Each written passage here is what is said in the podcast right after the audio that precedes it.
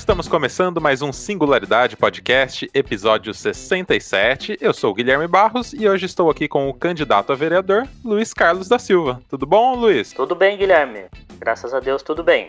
Opa, beleza. Antes da gente ir para a conversa com o Luiz, eu vou deixar uns recadinhos aqui. Para quem ainda não conhece, a Lucky Robot, que é a produtora que produz aqui o Singularidade, né, e vários outros podcasts, entra lá no Instagram, arroba LuckyRobotMedia, que lá você vai ficar por dentro de todos os episódios que saem aqui, todas as novidades, a gente posta lá no Instagram. Temos também o site luckyrobot.com.br, então entra lá no site, você vai ter mais informações sobre os podcasts, dos serviços que são oferecidos aí pela Lucky Robot. E é isso aí. Ô,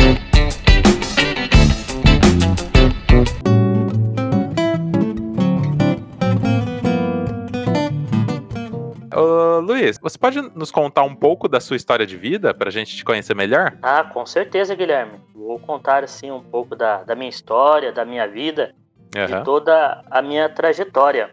Isso. Eu sou filho da cidade chamada Santana do Itararé, uma cidade pequena aqui do norte do Paraná. Meus pais se chamam Pedro Misael e Maria Nadir da Silva. Somos em seis irmãos. Meus pais são desde sempre agricultores, toda a vida trabalharam com agricultura e hoje também metade dos meus irmãos ainda permanecem trabalhando na roça, trabalhando com agricultura. E com estudei minha vida toda na minha cidade lá, fiz o, o ensino fundamental uh, até os meus 16 anos. E depois aos 17 anos eu senti um grande desejo de poder estar estudando fora da minha cidade e a, a, a oportunidade que me veio foi estar indo para o seminário a convite de um primo que já estava estudando no seminário, e aos 17 anos eu ingressei no seminário menor Nossa Senhora da Assunção. Foi aonde eu fiz o ensino médio. Terminando o ensino médio lá no, no seminário menor, Nossa Senhora da Assunção, nós passamos a morar no seminário maior Divino Mestre, onde nós fizemos o curso de filosofia por três anos e depois o curso de teologia por mais quatro anos num total de sete anos, então, que nós estudamos no Seminário Maior Divino Mestre. E assim cheguei a ser, a ser formado nessas duas áreas, tanto filosofia e teologia. Em qual cidade que era o, o seminário? O seminário em Jacarezinho. Ah, em Jacarezinho.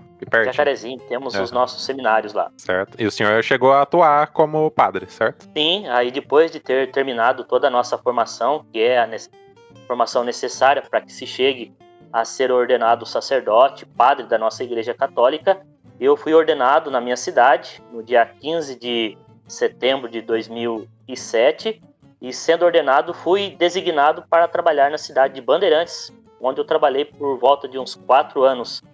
É, depois, a convite de Dom, Dom Fernando, que era bispo da nossa diocese até então, me convidou para assumir a paróquia São Sebastião, lá em Baiti, no, na comunidade de Campinhos, que é um patrimônio, e lá fiz um bom trabalho. Lá pude realizar os meus trabalhos como pároco, os meus trabalhos missionários.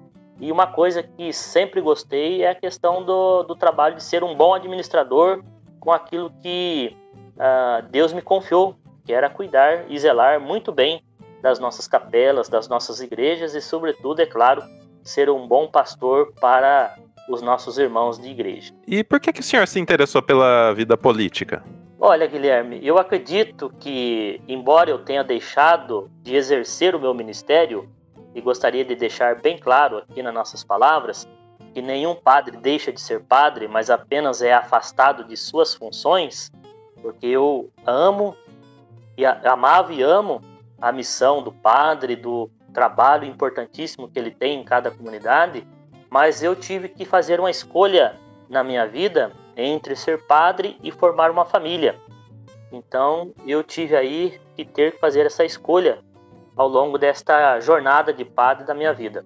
Mas tendo, tendo feito a minha escolha, eu escolhi continuar minha vida tendo uma família ao meu lado e nesse contexto todo de estar re, reformulando a minha vida, refazendo os meus planos e meus projetos, é, apareceu também a oportunidade de estarmos sendo engajados na política, que eu acredito que não, não foge muito daquilo que eu já também fazia, que era estar junto ao povo. E a política nada mais foi do que uma porta que Deus me abriu para poder colocar em prática não só uma missão, mas uma vocação que eu acredito que eu a tenha em muito, que é trabalhar com as pessoas, que é poder ouvi-las, que é poder encontrá-las nas suas casas, no seu ambiente de trabalho, é, em qualquer lugar onde a gente possa se encontrar. E eu acredito que Deus me deu um dom muito grande, que é poder ter paciência para ouvir as pessoas. Eu, eu por muitos anos acompanhei a velhice dos meus avós e eles sempre contavam aquelas histórias antigas, gostava de ter alguém que dava atenção para eles. E eu acredito que a política hoje nada mais é do que uma forma também de eu estar dando ou emprestando os meus ouvidos para aqueles que querem falar a respeito de suas vidas. O senhor pode nos contar um pouco das suas propostas? Guilherme, eu acredito assim que, primeiramente, nós precisamos deixar bem claro é, qual que é a primordial missão do vereador, que é fiscalizar as obras dentro da sua cidade. Eu acredito que dentro daquilo que nós podemos ler, estudar e entender a respeito do papel do vereador, ele é aquele que se empenha ao máximo e com a máxima honestidade em fiscalizar as finanças do nosso município.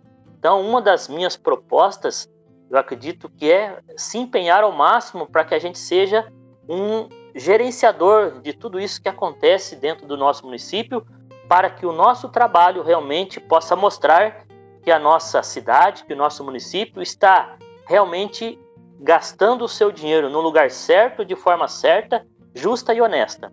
Então, isso talvez não seria um projeto, mas um, um, mais um empenho em poder levar de fato às ruas o verdadeiro papel do vereador. É importante essa fiscalização, né?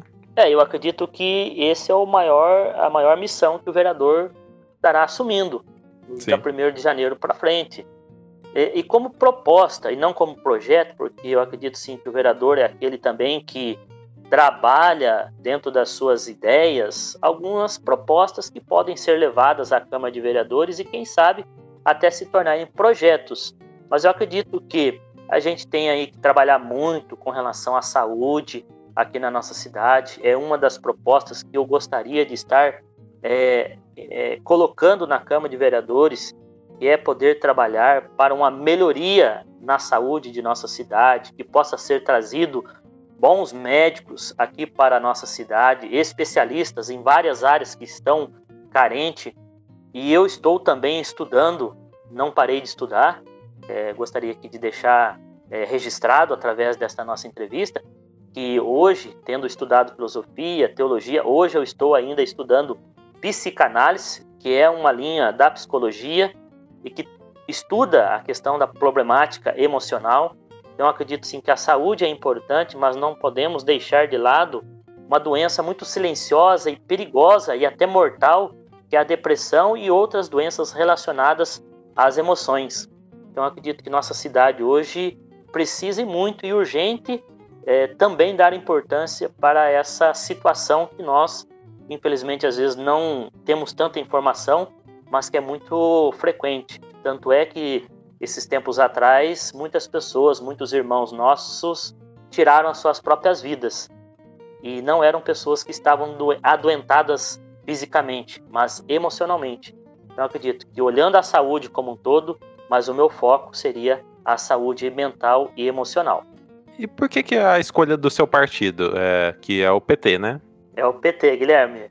É, algumas pessoas até nos questionam com relação a estarmos no PT. É, confesso para você e para quem estiver nos ouvindo que eu nunca fui simpatizante por nenhum partido político. Eu acredito sim que a política ela é muito muito dinâmica e ela não pode ser restringida e resumida a um único partido ou apenas ideologias.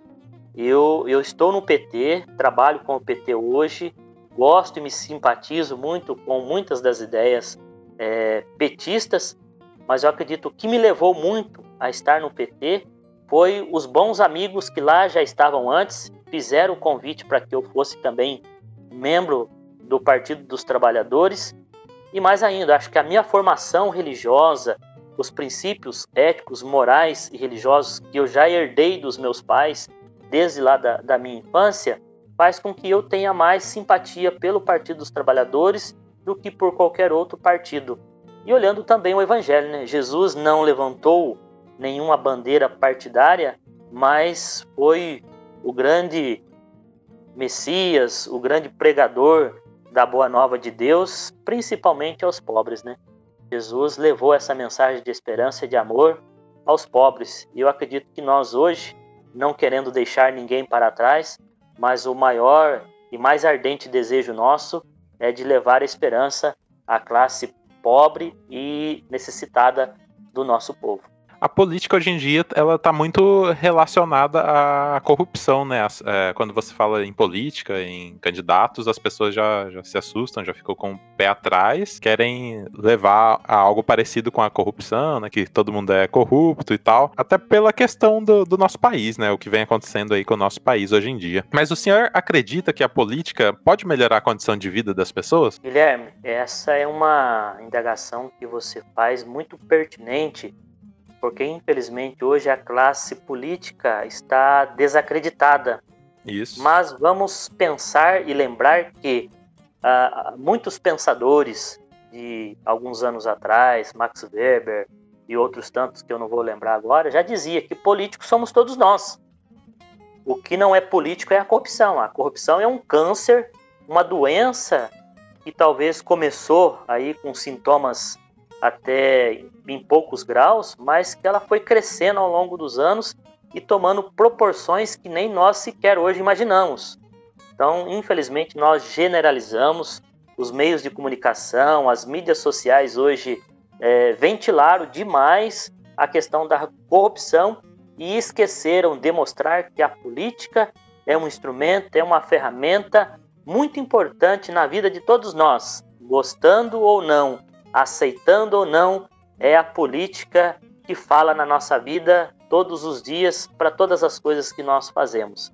Então, infelizmente, a gente teria que lutar, felizmente, né, ou infelizmente, não sei dizer aqui, que nós é, estamos nos acovardando diante de uma política corrupta que vem é, com muita força nos nossos dias atuais e que nós precisamos despertar aí no coração de homens bons, de homens íntegros, de homens honestos, que lá eles também podem estar. E que não é a, a intimidação de quem já é poderoso que tem que fazer com que a gente fique em silêncio.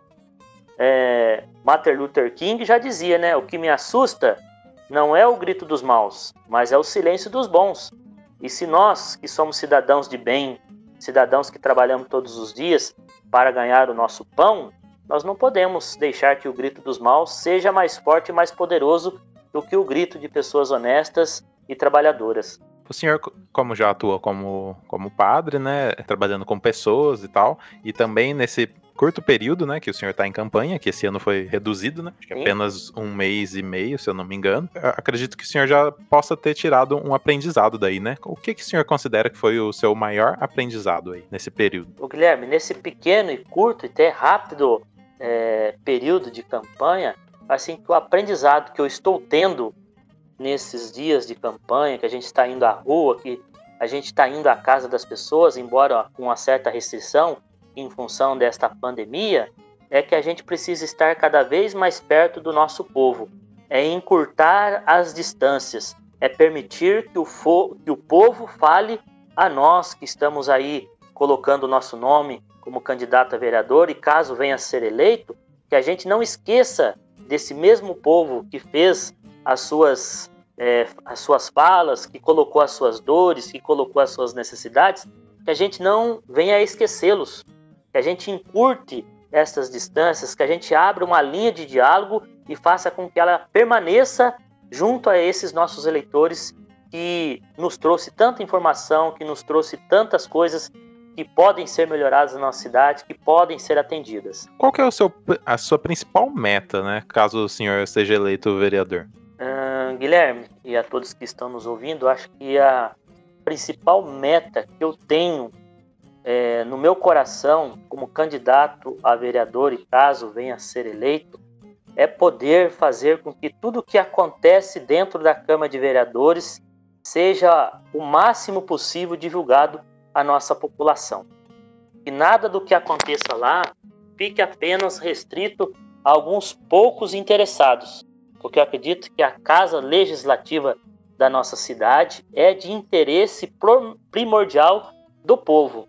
E às vezes nosso povo não tem tido informação, não tem participado das reuniões da Câmara de Vereadores, porque me parece que a, a, os próprios vereadores fazem com que o povo seja desinformado, desestimulado a estar lá. E eu, como vereador, eu gostaria muito de estar fazendo algo para que o nosso povo fosse participativo, que ele tivesse voz, que ele tivesse vez junto à nossa Câmara de Vereadores, que não fosse somente o Luiz Carlos lá, mas que toda a população anderaense pudesse lá estar levando as suas reivindicações.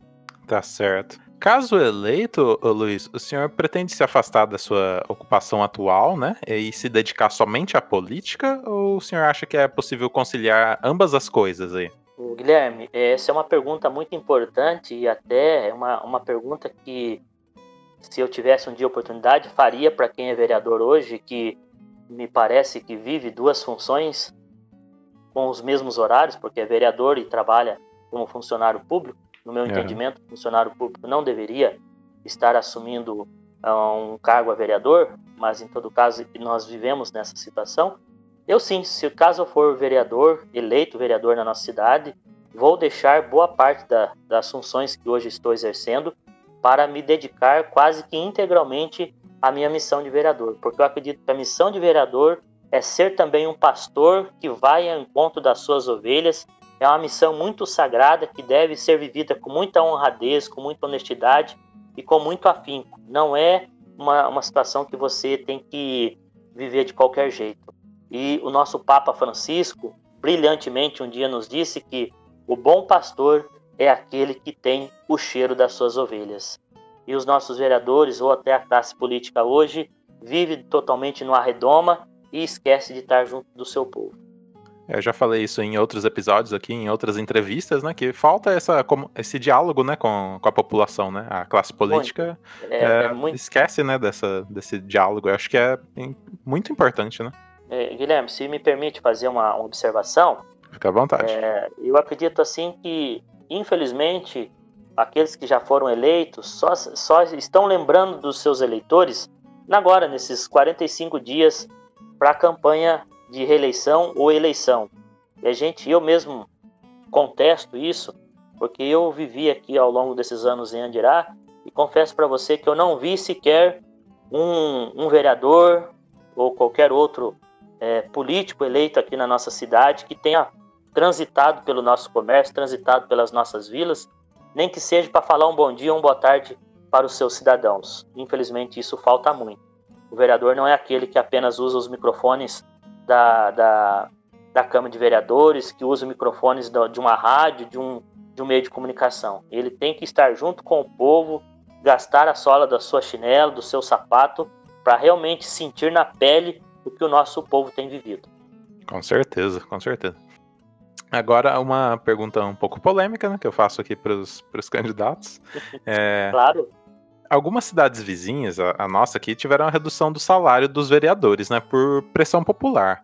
Hoje o salário dos vereadores aqui na nossa cidade passa de 4 mil reais. Qual é a sua opinião sobre isso, né? E caso eleito, o senhor abriria a mão de parte desse salário?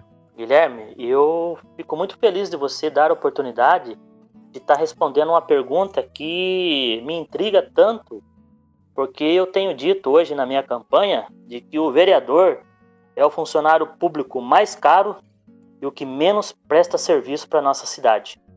Abriria mão, sim, do salário de vereador. Eu acredito que o vereador deveria, no máximo, ganhar um salário mínimo, para que o vereador sentisse na pele o quanto é difícil 90% da nossa população estar vivendo com um salário mínimo, um salário, um salário e meio de, de renda para tratar de uma família. E nós vemos hoje, não só na nossa cidade, ou como você bem disse, nas cidades vizinhas também, vereadores acumulando cargos, trabalhando dentro de uma prefeitura, ganhando 3, 4 mil, e mais 3, 4 mil de salário de vereador. Para mim, isso é uma vergonha. Qualquer cidadão honrado e honesto lutaria e brigaria para redução de salário de vereador. Enquanto aí agentes de saúde, pessoas que têm que enfrentar o sol todos os dias na rua, visitando casa por casa, carregando uma pesada mochila nas suas costas de produtos, de instrumentos para o seu trabalho, para ganhar 1.500, 2.000 reais. E você pensar que um vereador, para se reunir uma vez por semana e algumas outras reuniões extraordinárias que venham acontecer, estar ganhando 4.500 reais. Confesso para você que eu fico com vergonha da classe política de vereadores.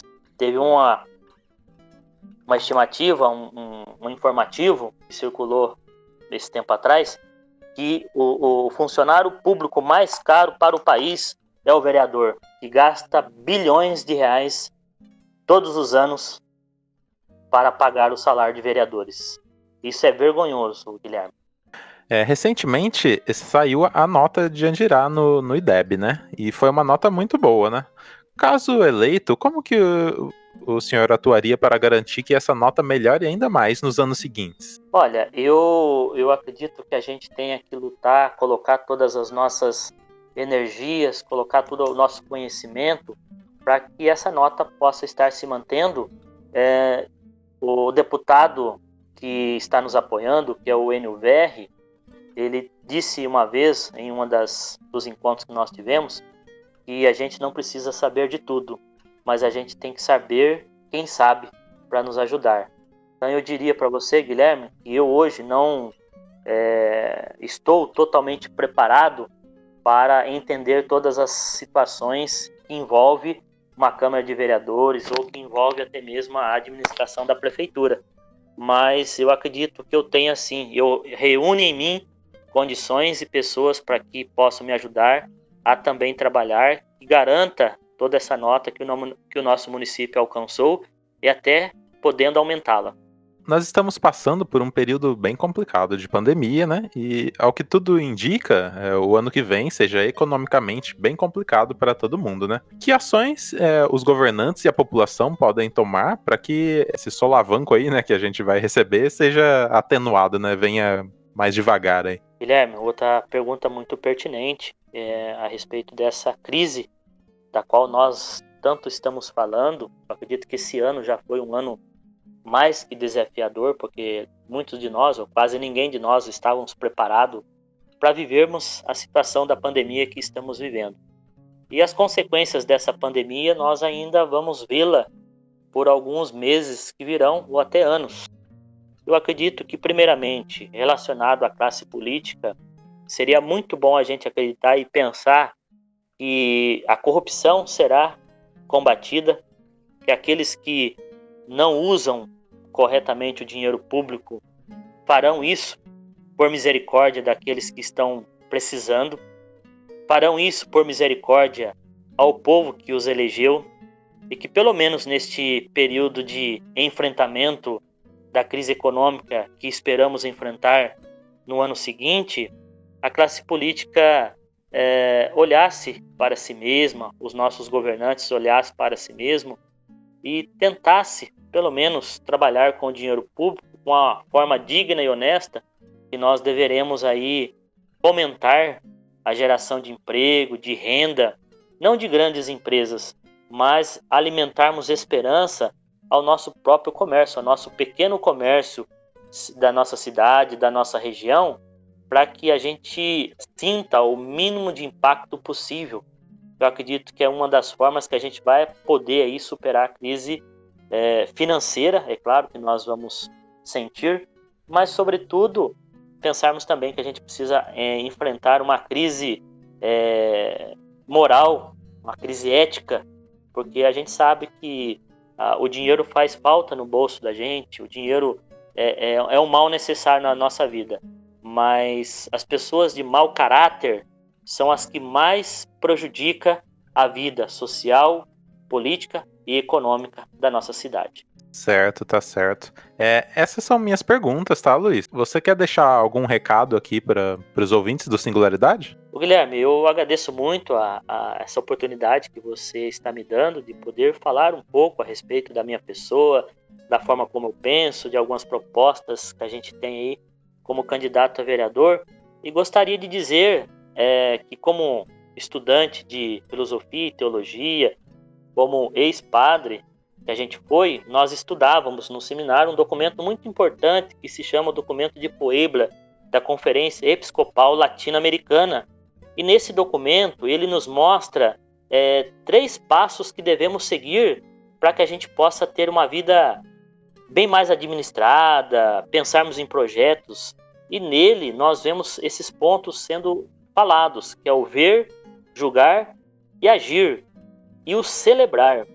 Então, que nós possamos usar desses documentos da igreja, que são documentos da doutrina social da igreja, que a igreja tem um olhar muito grande para com a classe pobre de toda a nossa América Latina, do nosso Brasil. E vários documentos foram escritos quase que seguindo na íntegra esta recomendação do documento de Puebla da Conferência dos Bispos da América Latina, que é o ver, julgar e agir e ao final de tudo isso a gente celebre. Celebra a vitória. Não a vitória dos corruptos, não a vitória da, das urnas, mas que a gente celebre a vitória do povo, que tantas lutas já venceu e nós não nos deixaremos ser vencidos por mais essa.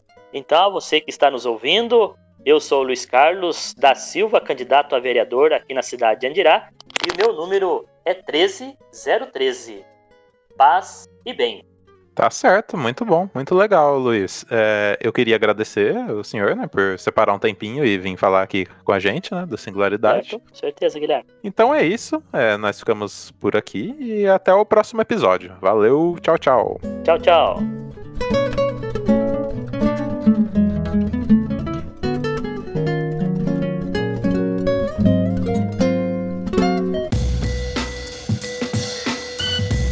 Esse podcast é uma realização Lucky Robot.